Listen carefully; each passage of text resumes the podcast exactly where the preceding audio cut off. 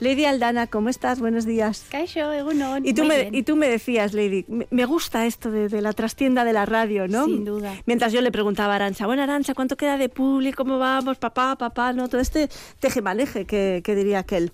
Bueno, Lady, la última vez que hablamos contigo te pillamos en una nevada allá por Madrid, ¿no? Sí. Que no pudiste volver a, a Vitoria a charlar en persona con nosotras. Eso es. Pero ya estás aquí, Sí. eh, afortunadamente. Todo ha ido bien. Todo ha ido bien. Bueno, eh, recordamos, Lady, Lady Aldana eh, ha venido a Déjate llevar para abrirnos la mente en, en el tema de la inclusión, ¿no? De, de la accesibilidad. Eso es. Eh, porque, bueno, Lady eh, es una persona invidente, eh, ceguera de nacimiento, ¿no? Sí. Y eh, bueno, pues eso, te ha podido poner trabas en tu vida, Lady, pero a pesar de todo eso, tú has ido poquito a poco, bueno, pues abriéndote camino con tus estudios, con, bueno, pues con tu- y con tus propios proyectos vitales, ¿no? Sí. En este momento en que te encuentras, hemos dicho, eh, eh, en el estudio me refiero, Pues he estudiado la carrera de traducción e interpretación aquí en la UPV en Gasteiz y ahora mismo estoy con el proyecto de hacer el máster de profesorado porque me gustaría especializarme en profesora de inglés, de francés, de idiomas, que es lo mío. Lady, decíamos, te hemos invitado a que, bueno, periódicamente te acerques a la radio para, para hablarnos de, accesibilidad, para que como sociedad intentemos mejorar algunas cosas que igual no hacemos muy bien, ¿no? A la hora de, bueno, de, de- estar con, con personas con alguna discapacidad, como, como en tu caso, discapacidad visual. Em, A mí me gustaría saber, por ejemplo, para que la gente se haga una idea, em, ¿cómo ha sido el proceso para llegar a la radio? Quiero decir, tú tienes tus, tus caminos más o menos aprendidos, ¿no? Por, por donde te mueves día a día, ¿no? Eh, pero claro, para venir a la radio, que es una dirección nueva, un camino nuevo, ¿qué es lo que has tenido que hacer? Pues he tenido que contactar con una eh, profesional que es técnica de rehabilitación, TR para los amigos, que es una profesional que trabaja para ONCE y ella suele mirar las rutas más seguras. Hay muchas formas de llegar a, a Roma, ¿no? Y ella mira la más segura para mí y luego me la enseña. Entonces este lunes tuvimos clase de hecho con Arancha, un saludo a Arancha, y pues me explicó, mira, desde tu casa coges el BEI, te bajas en esta parada, desde esta parada encuentras este, este cruce y empieza un poco la elaboración de un mapa mental. Eh, yo no he visto nunca nada. Entonces mi mapa mental es como mi Google Maps eh, en la cabeza para saber dónde estoy, a dónde quiero ir y cómo llegar de forma segura. Las personas, eh, no voy a generalizar eh, para todo el mundo porque cada persona ciega pues tiene su grado de visión o no. Pero para mí es indispensable, por ejemplo, ir pegada a las paredes. No Llevas- pegada literal. Sí, llevas bastón. eh, has estado unos meses con Elma, tu, Sí. tu perra guía, pero Elma ha vuelto a la escuela porque eso es, tiene problemas de salud y no puede trabajar. Elma Eso está es. jubilada ya. Pero bueno, es. mientras te dan otro perro, has vuelto con el, con, con el- a moverte con el bastón. Vale, la pared es tu referencia. Es mi referencia. ¿Por qué? Porque si voy por un espacio abierto eh, si, con bastón, sin, sin referencias, eh, yo no tengo la misma orientación espacial, no soy consciente de dónde estoy yendo, entonces puede ser peligroso. Por eso vamos cerca, digámoslo así, de las paredes. eh, pues si encuentras una esquina, luego tienes que saber muy bien a dónde tienes que girar, qué cruce buscar. Los cruces tienen unas baldosas eh, que ya habrá visto la audiencia, que son para que el bastón, la rueda que se llama contera del bastón, vibre más fuerte y me diga, cuidado, ahí se acerca una carretera cuando se acaben estas baldosas, por ejemplo. Eh, me- has dicho que has tenido que coger transporte público. Vale, los transportes públicos, tengo entendido que, mm, el, bueno, lo- los más nuevos, los más eh, modernos, tienen dispositivos eh, que tú puedes de alguna manera activar, ¿no? Con tu, pues, con tu teléfono, ¿no? Para eh, que te digan cuánto queda hasta que venga el siguiente autobús, ¿no? O, que te diga la parada que es, algo así. Eso es, por ejemplo, tenemos un mando que la ONCE financia, su valor sería de unos 30 euros, eh, que activa mandos y megafonías de autobuses y, bueno, tranvía no, porque gracias a Dios el tranvía sí lo hace bien y habla constantemente para todo el mundo, como debería ser, ¿no? Entonces, eh, esta- este mando activa, por ejemplo, el panel que hay en la marquesina cuando esperas al bus y me dice la línea B, por ejemplo, A que va hacia la Mendizorroza llega en un minuto y después cuando te subes al autobús hay un botón azul que puede pulsar el conductor o la persona usuaria o el propio mando y debería activar la megafonía que empieza a decir como en el tranvía eh, la siguiente parada es esta. Em, pero esto no, esto no es tan bonito siempre. No. Ya. De hecho, no suele ser. No. Curioso, ¿verdad? Que esté en el papel y no esté en la práctica. Eh, no entiendo muy bien por qué, pero me gustaría aprovechar para decir que últimamente el servicio de megafonía está fallando más que una escopeta de feria, si me permitís la expresión. El servicio de megafonía del autobús del BEI. Del BEI. Que suele ser la línea que yo más eh, utilizo. Desconozco las demás, pero seguramente estarán por ahí, porque si el BEI, con lo moderno y nuevo que es, ya falla, pues... Claro, esto alguien que alguien vidente los, ¿no? los que vemos somos videntes, no es que acertemos el futuro, es que ¿no? alguien vidente dirá, a mí, ¿no? a mí da igual, ¿no? Total, yo veo y sé dónde voy, ¿no? Y tal. Pero, ¿qué pasa con la gente como tú que, que no, que no pues, necesitáis esa, esa ayuda auditiva? Para mí no es una opción subirme al transporte público. Yo no puedo ir andando a todos los sitios si no va el bus, eh, o me refiero a la megafonía, o, si no, no tengo pues la posibilidad de ir en coche a no ser que pague taxis y es un coste que no es asumible la mayoría de, veces, no puedes ir en taxi a todas partes. El transporte público, que de hecho se vende como sostenible, accesible y, realmente sí, ecológico también, eh, eh, se suelen olvidar de que precisamente las personas con algunas discapacidades, como en mi caso la visual, pues lo dicho, no es opcional. Entonces, si yo, por ejemplo, me subo al BEI, bueno, yo utilizo una, una aplicación móvil, un GPS que se llama Movit, M-O-O-V-I-T, es una aplicación normal. Eh, bueno, ya hemos hablado otras veces con Merche de que utilizamos iPhone o Android, teléfonos normales con sintetizador de voz que me lee todo lo que pone en la pantalla.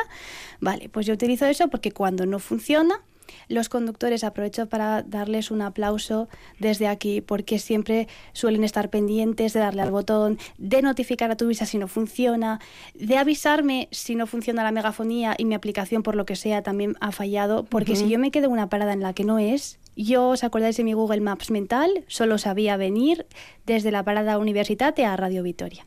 Si yo me quedo en una parada siguiente, sí, lógicamente lo que tendría que hacer sería cruzar al otro lado, coger el autobús con la dirección contraria y bajarme a Universitatea e ir a la Radio Vitoria. Pero resulta que ahí obviamente pues dependería de ayuda de gente, pero imaginaos el estrés que me supondría a mí o a otra persona quedarse en una parada que no es, no solo por tema de tiempo, sino de vulnerabilidad, porque yo no había trabajado este posible escenario en mi recorrido. Me aprendí el recorrido que yo voy a hacer, no todos los que debería hacer en caso de que la megafonía no funcione y me quede en otra parada que no es. Lady, en, bueno, pues en esta actividad diaria que puede ser eh, coger un, un autobús o o cruzar una calle o, bueno, en algún momento que puedas sentirte desorientada. Em, ¿Qué respuesta hay por parte de, bueno, de la ciudadanía? Con bastón muy buena. Con perro guía se suele entender que el perro te lleva, cosa que no es cierta, y es verdad que pues, las personas interactúan menos contigo lo que interactúan son perros sueltos, pero eso es para otro tema. ya, perros sueltos que distraen al tuyo que está trabajando. Exacto. Eso es. Eso da para otro tema, efectivamente. Pero con Basto la gente suele ser pues muy rápida en cuanto a verte y decirte si necesitamos ayuda. Eh, quiero que me expliques o, que me digas, que, a ver, a ver, si somos condescendientes, si, si, si intentamos ayudar sin más o, tendemos eh, ese síndrome del Salvador Blanco. Sí, tendemos a sobreproteger por instinto, casi que diría yo, porque cuando alguien ve a una persona ciega por la calle que se acerca a un cruce, igual piensa, no ve y no es consciente de que se está acercando a ese cruce. Y resulta que lo ha hecho tropecientas mil veces con su técnico de rehabilitación, pero esta persona en ese momento no lo sabe y el instinto le dice, cuidado, pasa un cruce. y es natural y, hasta cierto punto el instinto de otros te puede salvar la vida. Ojo, pero también te la puede poner en peligro, porque del susto, igual. Sí, sí. Eh, ¿Te ha pasado alguna vez que alguien coja tu brazo y te lleve a un lugar que tú no sabes muy bien dónde es. Sí, y eso la... Con, con ánimo de ayudar, claro, quiero decir. Desde, la, desde vuestro lado nunca va esto a juzgar, porque nadie nos ha enseñado cómo hacer las cosas.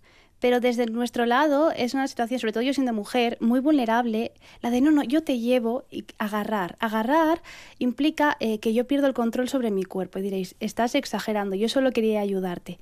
Ya, pero cerremos los ojos e imaginémonos que nuestra pareja o nuestro hermano pequeño o quien familiar sea, de repente estás con los ojos cerrados meditando en modo zen y te coge los hombros por los hombros por detrás. Te llevas un susto no te lo esperas, saltas y puede ser hasta agresivo. Justificable o no, es lo que suele pasar cuando vamos por la calle y una persona coge nuestro brazo sin avisar, sin comunicación previa. No es que seamos bordes nosotros o que la persona que coja el brazo sea mala persona, no, la persona quería ayudar y el ciego sencillamente no ve. Entonces, hablar primero, preguntar, es importantísimo para que todo vaya bien. Preguntar yo creo que no es la clave de, muchas cosas en la vida, pero en este caso también. Eh, Lady, vamos concluyendo de momento, porque habrá más tiempo de, estar contigo. Y bueno, y con, también con invitados e invitadas que tienes pensado traernos, que estoy expectante por saber de qué nos vais a hablar. Pero antes de marcharte, me gustaría hablar eh, me gustaría que nos explicaras em, también esa lucha tuya, esa eh, eh, lucha activa contra el capacitismo que tenemos como sociedad hacia las personas con alguna discapacidad. ¿Nos puedes explicar qué es el capacitismo? No voy a complicarme mucho porque todos estaréis pensando, masismos, de verdad. Pero es un término paraguas que engloba un poco, pues, digamos, esta manera socialmente aceptada de concebir la discapacidad como una minusvalía, como algo, por ejemplo, personas inválidas. Estas palabras son palabras, sin más, que nadie las dice con ánimo de ofender. Pero si empezamos a pensar la ideología que se mueve detrás de todo, llegamos a que hay personas que están oprimidas hasta cierto punto porque el hecho de que a mí la megafonía no me hable, por ejemplo, y vuestro, del bus y vuestro cartel visual de la siguiente parada sí funcione, algo tan nimio responde a algo que hay detrás más allá, de que los derechos humanos de ciertas personas son opcionales, son, si acaso, caridad. Y está cambiando gracias a Dios, gracias a la lucha que está habiendo, está cambiando esto. Entonces, ni tú ni yo como ciudadano medio queremos intencionadamente discriminar, pero lo hacemos sin querer porque claro, ha cambiado la perspectiva desde la que enfocamos ahora la discapacidad. Y por eso estoy aquí, para intentar un poco explicar desde mi punto de vista, porque ni es mi lucha solo, y yo soy recién llegada, porque esto lleva años y décadas. Bueno, pero como dices, afortunadamente estamos intentando cambiar esa visión que tenemos ¿no? sobre las personas con discapacidad o sobre las discapacidades en general, ¿no? Y no creer que las personas capacitadas, entre comillas, eh, somos como como, la norma en la sociedad, ¿no? Y que las personas con discapacidad o con alguna diversidad funcional, pues como que deben de adaptarse. No, esto no, esto no es así. Exacto. Esto no es así. Eh, de lo que se trata es de que exista una inclusión, ¿no? Para que todo el mundo tenga las mismas posibilidades eh, para, acceder, bueno, pues a todos los servicios que, una ciudad tipo, como esta puede ser, nos, nos ofrece.